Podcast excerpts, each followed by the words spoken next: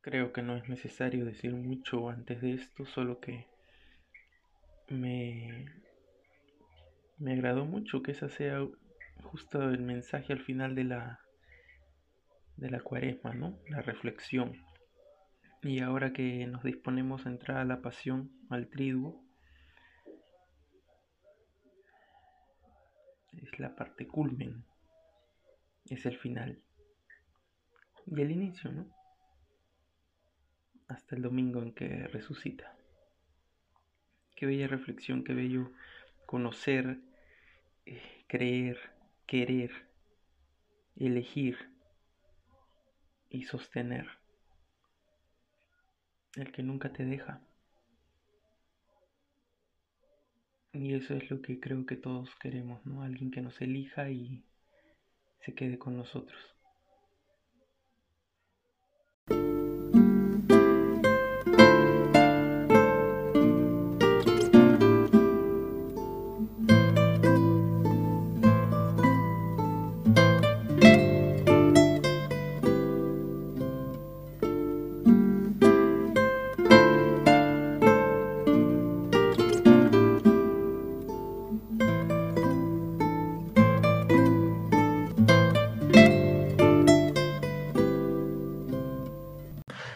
Estamos celebrando hoy el miércoles de la Semana Santa.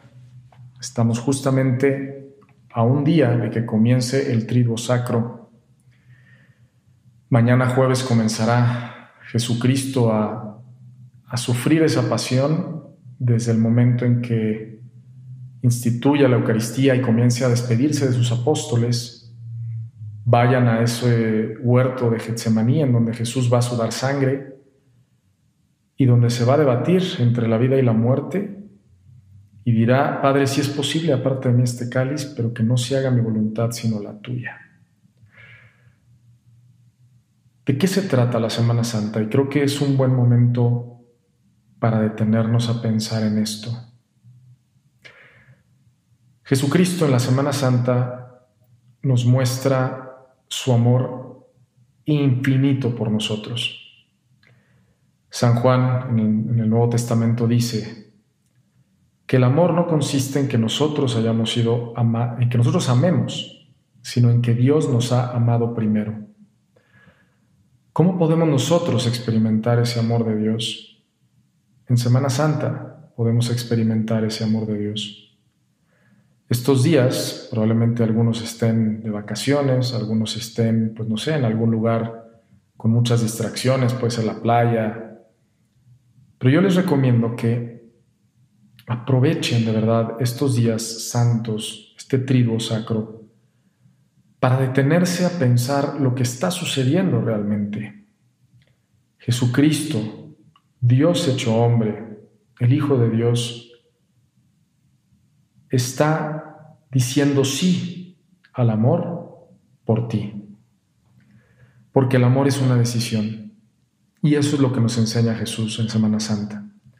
El amor no es un sentimiento. Muchas veces uno piensa que, el amar a alguien es sentir cosas bonitas o sentir algo por otra persona. Y claro, al inicio, pues siempre, normalmente en el enamoramiento, pues sí, hay una, etapa de muchos sentimientos, de muchas emociones. Pero eso se va acabando. Y al final el amor se va convirtiendo en una decisión, una opción por alguien, que implica la libertad, implica conocer a esa persona y elegir a esa persona. Conocer a través de mi inteligencia y elegir a través de mi voluntad. Por lo tanto, el amar es una decisión. Y los que tienen más experiencia en esto del amor, dígase, pues no sé, las parejas que llevan ya mucho tiempo juntos, los matrimonios, los sacerdotes que llevan ya muchos años o los consagrados y consagradas saben que pues esa ilusión del inicio del enamoramiento pues se pasa con el tiempo. Pero el amor se va purificando, se va probando y se va haciendo cada vez más profundo y cada vez más real. Jesucristo en Semana Santa llega al, al culmen del amor por nosotros y nos demuestra, te demuestra, que a pesar de todo lo que le costó dar su vida, al final él dijo sí.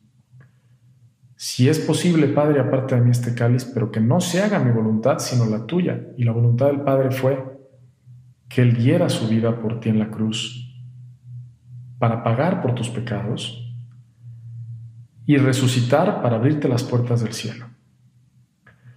Judas, al que escuchamos en este pasaje del Evangelio, era uno de los apóstoles.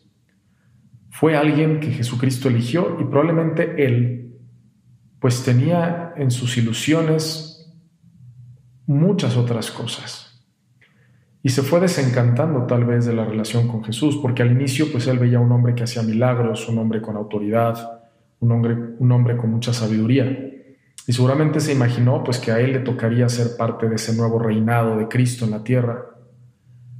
Y poco a poco se fue dando cuenta de que pues no se trataba de eso. El reino de los cielos no es de este mundo. Jesucristo vino no a liberar al pueblo de Israel de los romanos con un ejército y a coronarse rey. De hecho, cuando lo querían coronar rey, él salía corriendo a las montañas. Él vino a liberarnos de qué? De la esclavitud del pecado. Y es lo que va a pasar en estos días. Pero eso le pareció poco a Judas.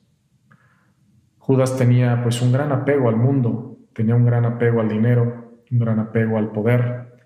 Tan es así que llega un punto en donde dice, ¿cuánto me dan si les entrego al Hijo del Hombre, a Jesús? 30 monedas de plata. Y la gran pregunta es, ¿por cuánto he vendido yo a Cristo en mi vida? ¿Cuántas veces lo he vendido yo y por cuánto? ¿Por un momento de placer? ¿Por un poco de dinero? por un poco de, pues, sentirme famoso, no sé, por no ir en contra de lo que los demás dicen y ganar un poquito de aceptación. ¿Por cuánto he traicionado yo a Cristo? Esa es la gran pregunta. Y creo que es un buen momento para, para reflexionar si nosotros no, no podríamos aplicarnos esa pregunta que le hace Judas a Jesús en este pasaje que acabamos de escuchar. ¿Acaso soy yo maestro? Y sí, sí, pues saber, saber pedir perdón y arrepentirnos en estos días de una manera especial y pedirle a Dios la gracia de optar por Cristo, así como Él ha decidido amarte, que tú y yo decidamos amar a Cristo con todo nuestro ser. Que Dios nos conceda esa gracia en, en estos días santos, que nos conceda seguir viviendo esta Semana Santa de una manera muy especial y muy unidos a Cristo y que nos conceda la gracia de optar por Él cada día de nuestra vida, hasta el día de nuestra muerte. Que Dios los bendiga.